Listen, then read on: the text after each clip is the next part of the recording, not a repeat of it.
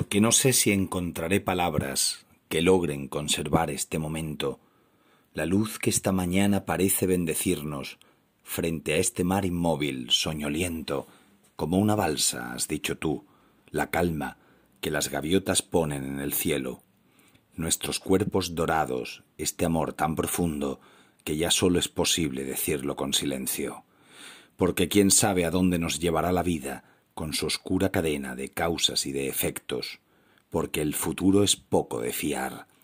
Toma y guarda contigo este pequeño guijarro gris, pulido por las ásperas manos del oleaje. Irá corriendo el tiempo, y aunque yo no lo haga donde quiera que estés, Él sabrá recordarte todo esto que ahora está siendo nuestra felicidad, y allí lo vivirás de nuevo. Bienvenidos a Radio Beades.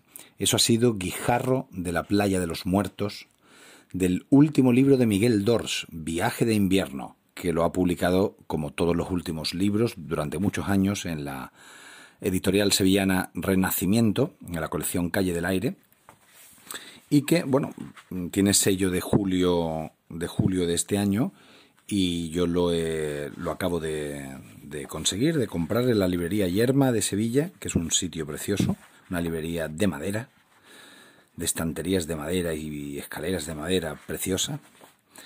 Y, y quería leeros algunos poemas. De Miguel Dors no, no, voy a decir mucho más que lo que dije en el primer, en el primer episodio. Eh, Dors sigue escribiendo espléndidos poemas en los últimos años, desde que se jubiló parece que más. Y bueno, pues algunos son menores, algunos son apuntes de anécdotas cotidianas, pero aquí y allá alzan el vuelo de repente. En una contemplación, en un recuerdo, en un canto de un mirlo, en el sol, en un algo. Y, y sobre todo el tema de este libro, que se llama Viaje de invierno, eh, expresivamente, es la vejez, el hacerse mayor, y eh, hace poco le he dicho a alguien como el último disco de Sabina, que va también sobre lo mismo, pero a Miguel II le daría un patatús si, si se ve comparado con Joaquín Sabina. Este poema se titula Quizá en esto consiste la poesía.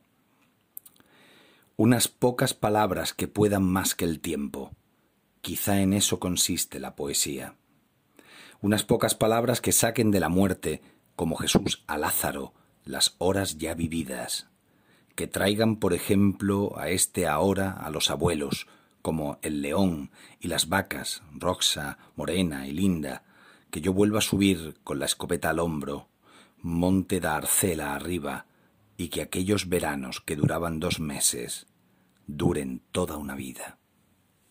Bueno, imagino que eso es gallego y es Rocha, o algo así, que es nombre de vaca. Y el león es el que sale en muchos poemas de Miguel, era un perro de su infancia.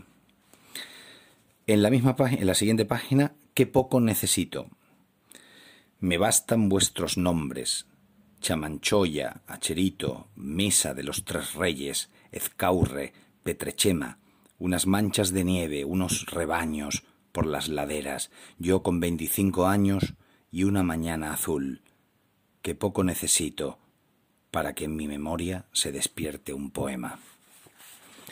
Como digo, algunos son pequeños apuntes, o bien de memoria, o bien de algo cotidiano, y, con los clásicos recursos de Miguel Dors que se, que se vuelven hacia el propio poema, que señalan el propio poema, como con un dedo, diciendo aquí está esto escrito, esto es un apunte, esto es una página en la que recuerdo algo.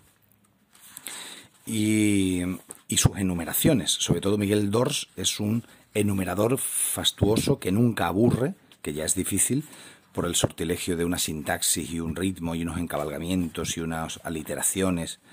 Es un poeta fabuloso adjetivando, cosa que aprendió en Borges, según dice él, y, en las enumeraciones caóticas. Este poema de agradecimiento a Dios se titula Te Deum, como el famoso cántico que se hace de agradecimiento a Dios. Gracias porque a mi infancia le diste unos abuelos que hicieron que mi vida se pareciese a veces a un episodio de La Casa de la Pradera. Gracias por los domingos de catecismo en San Martín Pinario, por los hermanos de las escuelas cristianas y por la delegada Josefa Neira Conde, que me dieron la brújula y el mapa.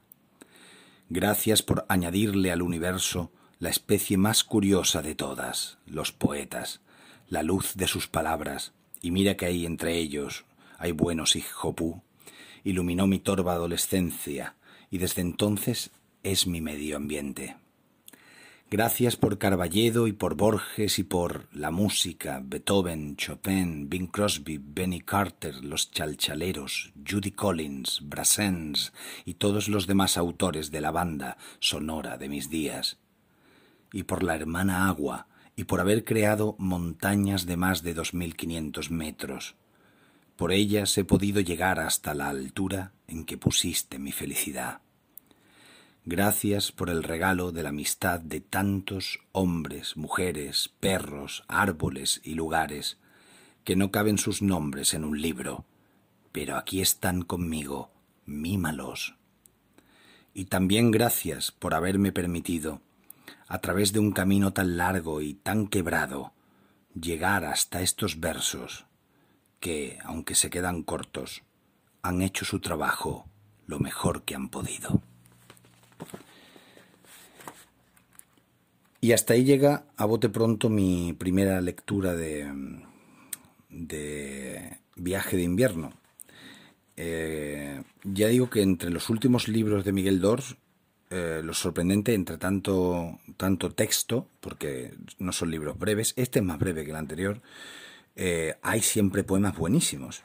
Y estamos acostumbrados a que algunos poetas mayores eh, se repitan y, bueno y no y, te das cuenta o esa es mi opinión que no se corrigen que, que ya no tienen alguien que le diga oye quita esto quita esto y deja solo esto otro sin embargo en los poemas en los libros de Dors hay siempre maravillas para terminar quiero irme para atrás a un poema que yo no me di cuenta hasta el final que lo dice que es un soneto aunque es un soneto digamos eh, al modo inglés que se titula Tarde con Irene Irene, toma el lápiz y dibuja un saxofón. Ponle un pirata al lado. Muy bien, ahora un besugo acatarrado y la nariz al rojo de una bruja. Ahora es mi turno. Esto es una aguja en un pajar, ¿la ves? Y esto un helado, sudando en su tumbona. ¿Te ha gustado? Y esto un tren con un chino que lo empuja. ¿Tú qué más? le pregunto, pintarías y de repente lo emborrona todo, y se levanta y, dándome en el codo, me grita Ya está bien de tonterías. ¿Tonterías, Irene? Te prometo que lo que aquí hemos hecho es un soneto. Gracias por escuchar.